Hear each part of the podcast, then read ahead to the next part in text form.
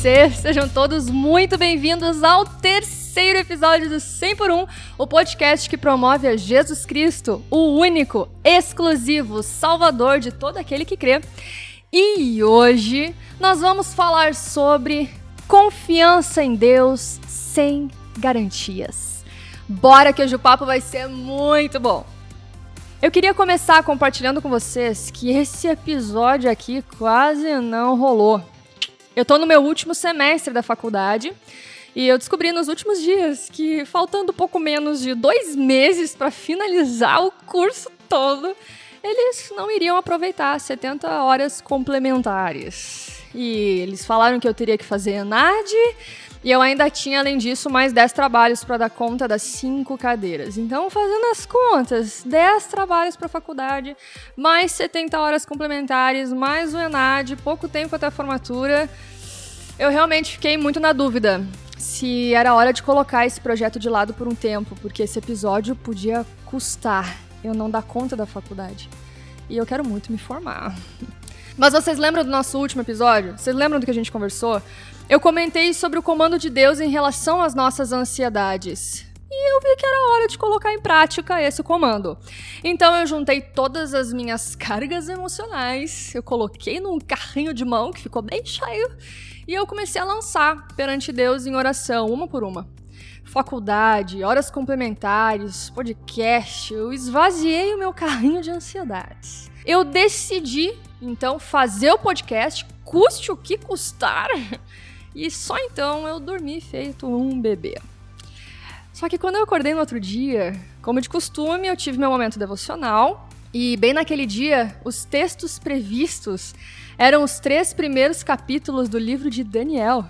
Nesses três primeiros capítulos, uma particularidade presente em cada uma dessas três histórias saltou aos meus olhos. Em todas as histórias, Daniel e seus amigos tiveram que confiar sem garantias. Nas três histórias, custava extremamente caro eles se manterem fiéis a Deus. E no caso deles, custava a vida deles. Mas mesmo assim, eles confiam sem garantias. E você, já se manteve fiel a Deus, mesmo que isso pudesse custar caro para você?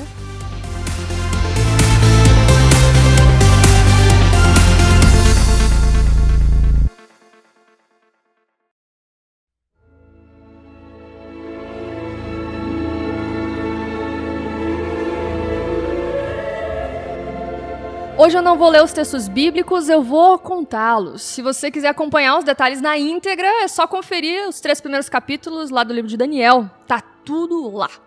Mas vamos antes conhecer um pouco do contexto do nosso personagem principal, do Daniel. Daniel, ele era um jovem.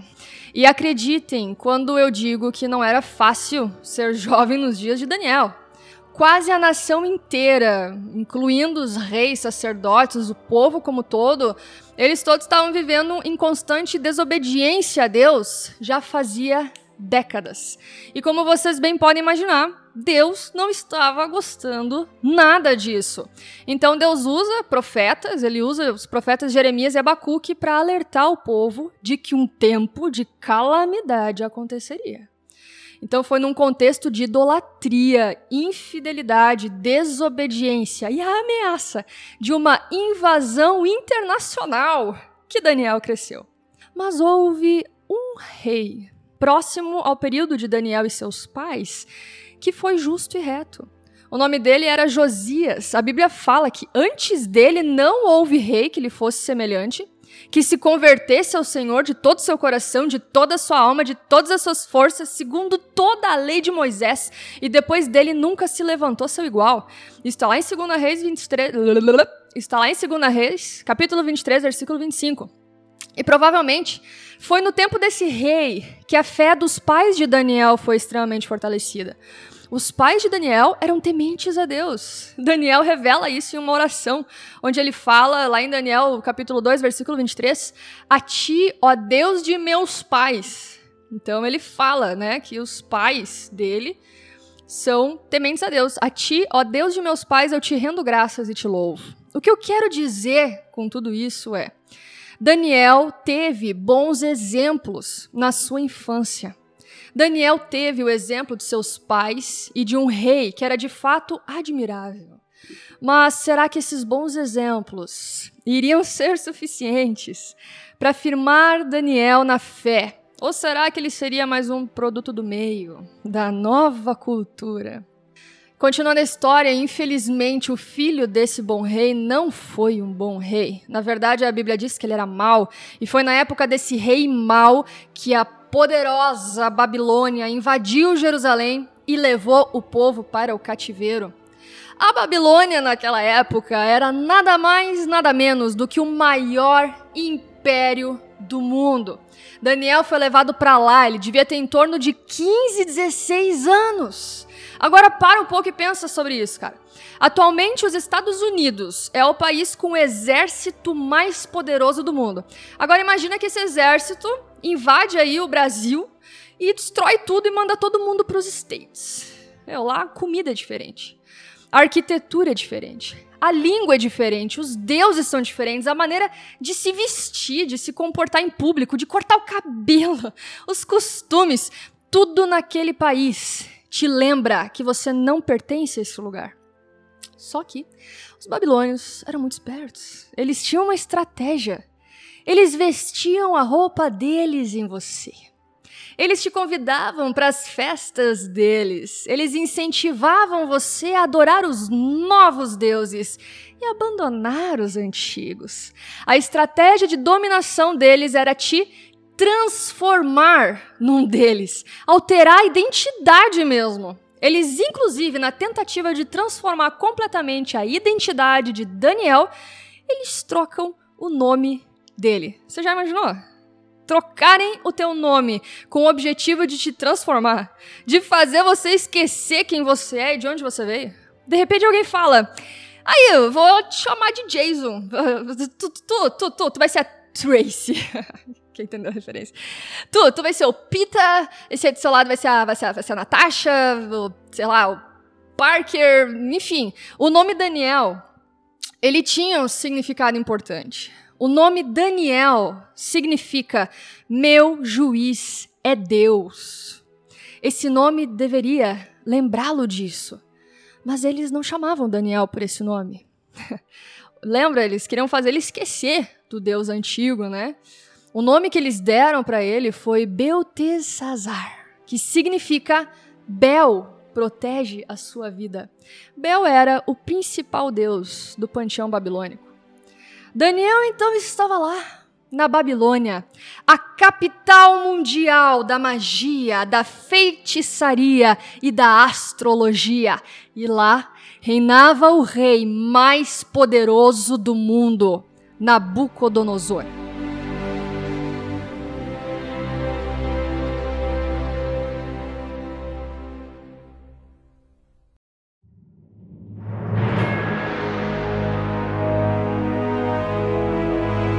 O rei Nabucodonosor instruiu seu oficial a selecionar os melhores candidatos judeus, só a nata mesmo, para estudarem a língua e a cultura deles, para um dia eles servirem no palácio real.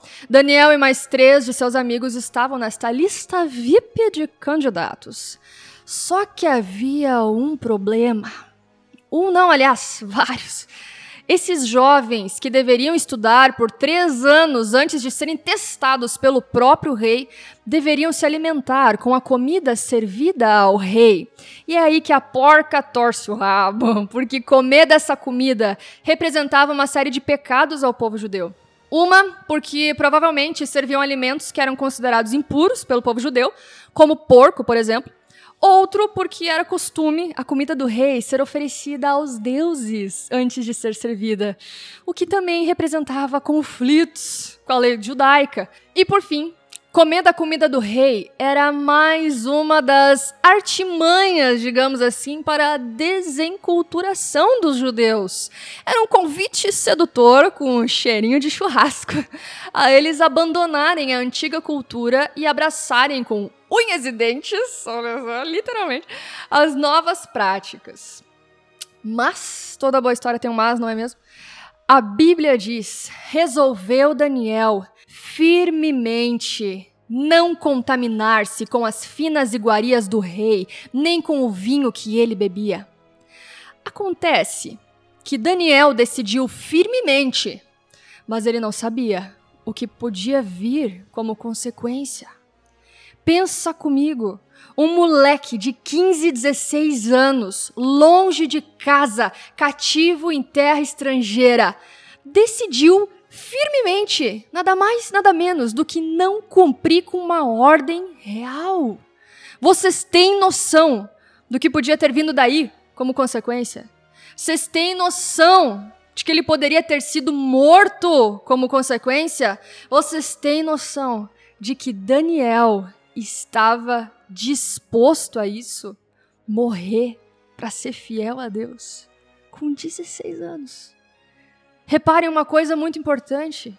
Daniel decidiu obedecer a Deus sem garantias. Daniel não fazia ideia do que podia acontecer com ele. A única coisa que Daniel tinha era fé na bondade de Deus. Era isso que ele tinha. Comer daquela comida representava pecar contra Deus, de várias formas. Então, ele decidiu firmemente não fazer isso. Chamou mais três amigos para entrarem com ele nessa, porque ele não era idiota, sozinhos somos fracos, lembram? Juntos somos fortes. E seguiu em frente. Esses caras podiam ter sido mortos com 15, 16 anos, mas eles estavam dispostos a isso. Eles estavam dispostos a morrer por fidelidade a Deus. Mas olha só, Deus se agradou da atitude deles. E quantos aqui já sabem que quando Deus interfere, meus amigos, não há quem possa resistir. Deus interferiu nessa história, concedendo a Daniel graça e compreensão da parte do seu superior. Daniel então se preparou, né? Aposto que ele fez uma oração daquelas assim, né? Bem devotas. Foi lá falar com seu chefe fazendo uma proposta nos dê água para beber e legumes para comer. Faz o teste por 10 dias. Depois compara eu e meus amigos com o resto da gurizada. E por um milagre divino, a galera dos legumes estava mais forte e mais robusta do que a galera da proteína pura. Eu não sei vocês, mas para mim, particularmente, Iria ser difícil ver a rapaziada comendo carne e eu ficando nos legumes por três anos. Deixa eu frisar isso aqui. Por três anos, eles tiveram que resistir às tentações diariamente. De novo, pensa no cheirinho do churrasco. Pensa na diversão, entre aspas, né? Que eles perderam ao não beber o vinho real, que não devia ser ruim, não é mesmo? E não comer aquele monte de comida que a gente só é capaz de sonhar, porque eram comidas servidas ao rei mais poderoso daquela época. Pensa na gurizada se divertindo. E ora convidando os quatro esquisitões para deixarem de ser bobos e se empanturrarem com comida boa, ora zoando, excluindo e ridicularizando esses quatro caras por se manterem firmes. Você já passou por isso? Ser ridicularizado porque está sendo fiel a Deus? Se tu ainda não passou por isso, tem alguma coisa errada com você porque isso acontece com cristãos. No final desses três anos de resistência, de tentação, de zoação, eles foram testados pelo próprio rei. E vocês acham que Deus não honra quando a gente faz esses sacrifícios? Quando somos fiéis? Ah, nosso Deus, ele não é somente generoso, ele é extremamente generoso. Deus não deu esses quatro jovens duas vezes mais conhecimento e inteligência. Deus não deu quatro vezes mais conhecimento e inteligência. Não deu sete vezes mais conhecimento e inteligência. Deus deu dez vezes mais inteligência e sabedoria para esses quatro jovens de uns 18 anos do que todos os magos e encantadores que haviam no reino todo. E como nosso Deus é extremamente generoso, a Daniel, o cara que influenciou seus amigos a se manterem firmes na fé em Deus, ainda por cima recebeu outro dom super especial. a inteligência de todas as visões e sonhos. Eu não disse? Eu não disse que Deus era muito generoso. Eles passaram a trabalhar para o rei. Aí eu te pergunto, e você, irmão? Que histórias de resistência a Bíblia poderia contar sobre você? Você já se manteve fiel a Deus, mesmo que isso pudesse custar caro para você? Que pudesse custar relacionamentos? emprego, status social, tua imagem em algum grupo? Se sim, eu quero te dar os meus parabéns. Isso é algo notável. Se não, não perca a oportunidade de ser fiel. Deus é generoso, lembra? Sempre vale a pena o investimento de ser fiel a Deus. Ele faz valer.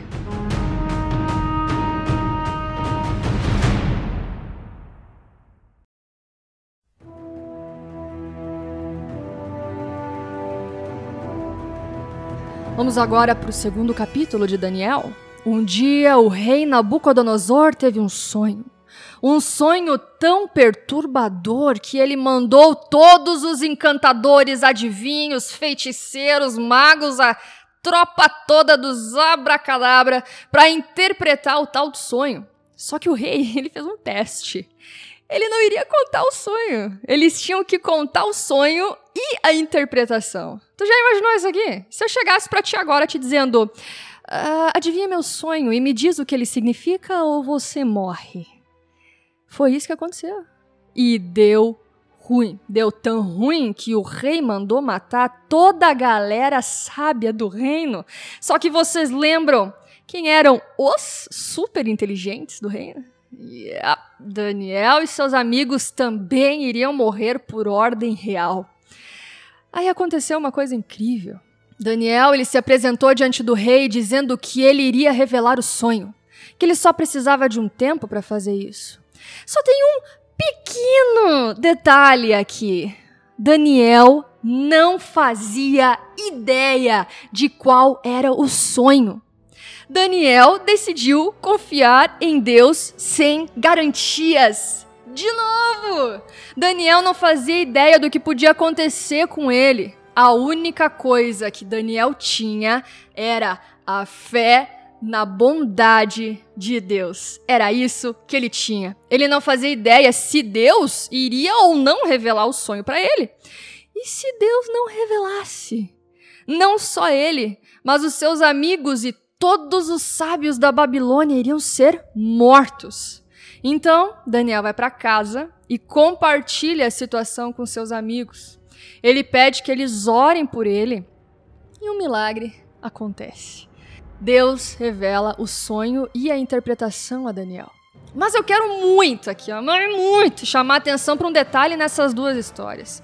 Não desprezem a ordem dos fatores. Daniel não foi falar com seu chefe, recebeu aprovação para comer legumes e depois decidiu ser fiel a Deus. Não, Daniel primeiro decidiu ser fiel, sem saber qual seria a consequência da sua fidelidade a Deus, que poderia sim ser a morte. Nesse último caso também, Daniel não fazia ideia de qual era o sonho. Vocês sacaram isso? Ele estava encarando a morte de novo. Se Deus tivesse revelado toda a situação com antecedência a Daniel, tá? Suponhamos que Deus aparecesse para Daniel num sonho dizendo: "Olha, Daniel, Nabucodonosor terá um sonho e essa e essa é o sonho, essa é a interpretação, é isso que vai acontecer e pá, e pá, pá. Pô, Daniel estaria tranquilaço, não estaria? Eu estaria, se Deus já tivesse revelado para mim antes que o chefe iria conceder misericórdia, iria deixar isso acontecer, eu iria estar tranquila se eu soubesse qual era o sonho do rei. Mas não era esse o caso. Daniel só tinha uma coisa, lembram? A única coisa que Daniel tinha era fé na bondade de Deus. E novamente Deus age a favor de Daniel. Daniel salva toda a galera nerd da Babilônia e ainda assume posições mais elevadas no reino.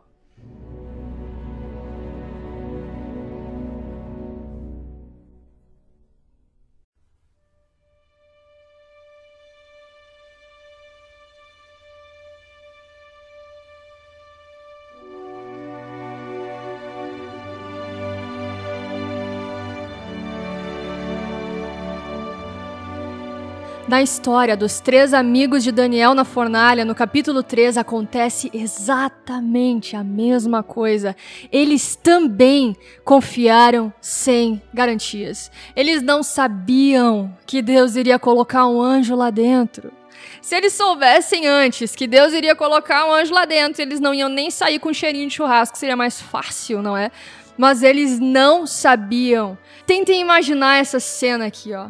Então Nabucodonosor, irado e furioso, pensa, irado e furioso, gente, não usou apenas um adjetivo aqui, usou dois, então o troço tava feio. Mandou chamar os três amigos de Daniel e trouxeram a esses homens perante o rei. E aí o rei falou: É verdade? Que vós não servis a meus deuses, nem adorais a imagem de ouro que levantei? Agora, pois, vocês estão dispostos quando ouvirem o som aqui da, da gurizada tocando?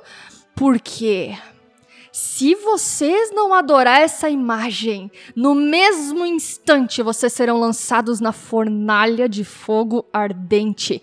E quem é o Deus que vos poderá livrar das minhas mãos? Olha, Pensa isso daqui, velho. Responderam então Sadraque, Mesaque e Abednego, que são os três amigos de Daniel, responderam ao rei: Ó Nabucodonosor, quanto a isso não necessitamos de te responder. Se o nosso Deus, a quem servimos, quer livrar-nos, ele nos livrará da fornalha de fogo ardente e das tuas mãos, ó rei.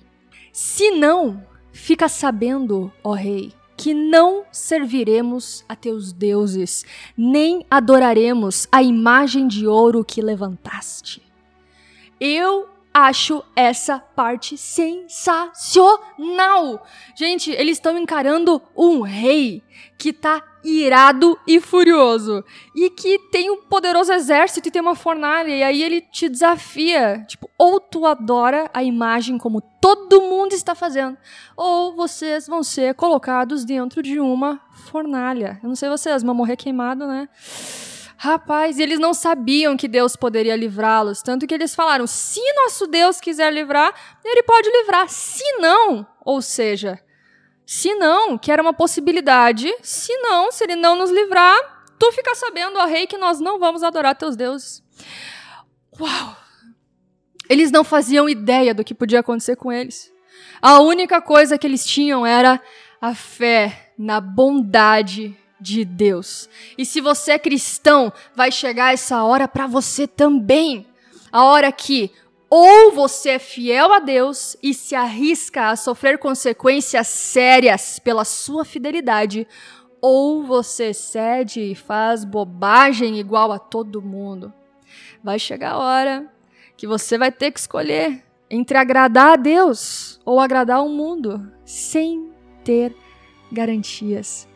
E eu quero ressaltar aí que tem vezes a gente acompanha outras histórias que, que deu certo no final, milagrosamente. E realmente, milagrosamente no final deu certo. Mas tem vezes que a fidelidade a Deus leva à morte. Estevão, Estevão ele foi apedrejado. Ele testemunhou de Deus para aquele povo todo, mas o povo não ficou maravilhado, encantado e disse: Olha, que lindo. Não, eles pegaram pedra e mataram o cara a pedrada. A fidelidade a Deus custou caro para Jesus também. Nosso maior exemplo, ele foi até o fim sendo fiel a Deus e custou a vida dele, por amor a nós.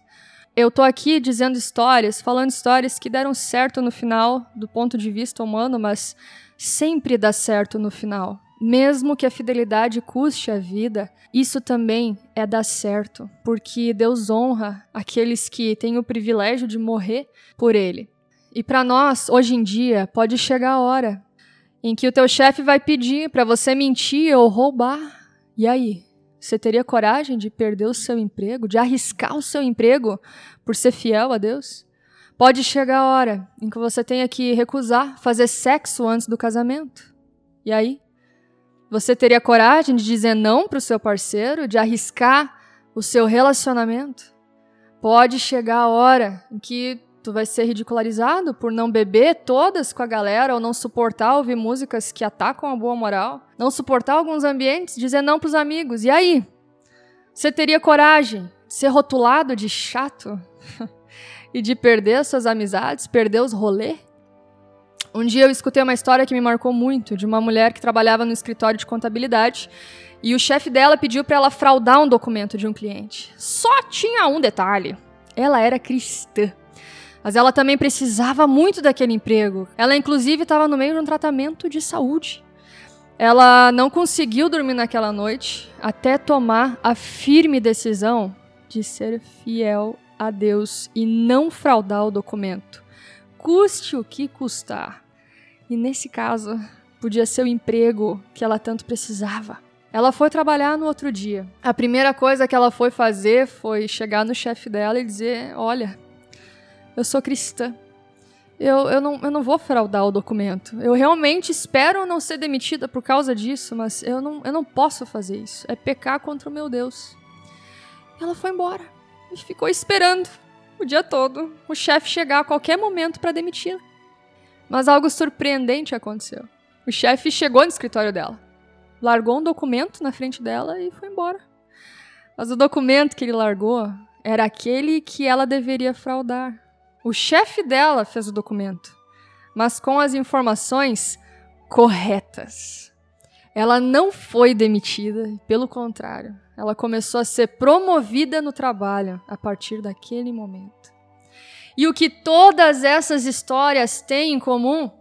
Todos os personagens dessas histórias confiaram sem garantias. Ou seja, eles não faziam ideia do que podia acontecer com eles por fidelidade a Deus.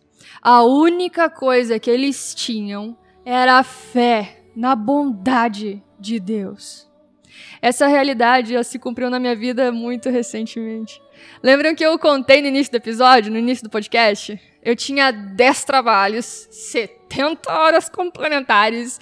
Enad, eu não fazia ideia do que falar para você nesse terceiro episódio. Eu comecei a escrever esse podcast exatamente nessa condição, nessa situação.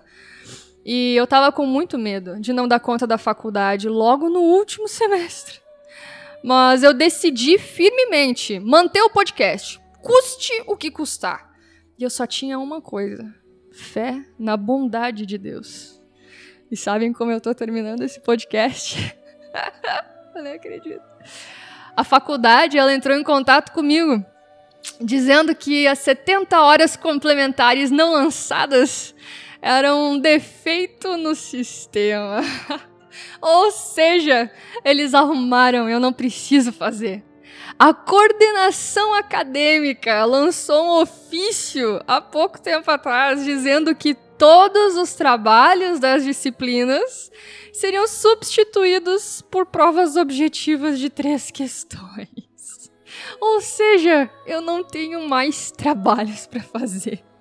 O Enad, a informação que me passaram estava incorreta. Eu não preciso fazer. E o podcast, bem, ele tá aqui. E tudo que eu precisei foi confiar sem garantias e ter fé na bondade de Deus. Que possamos todos nós, como igreja, permanecermos firmes e fiéis a Deus, custe o que custar.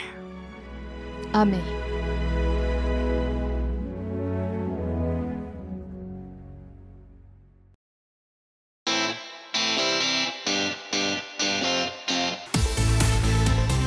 Você curtiu esse episódio, já me segue por aqui para ficar por dentro de todas as novidades e não perder mais nada.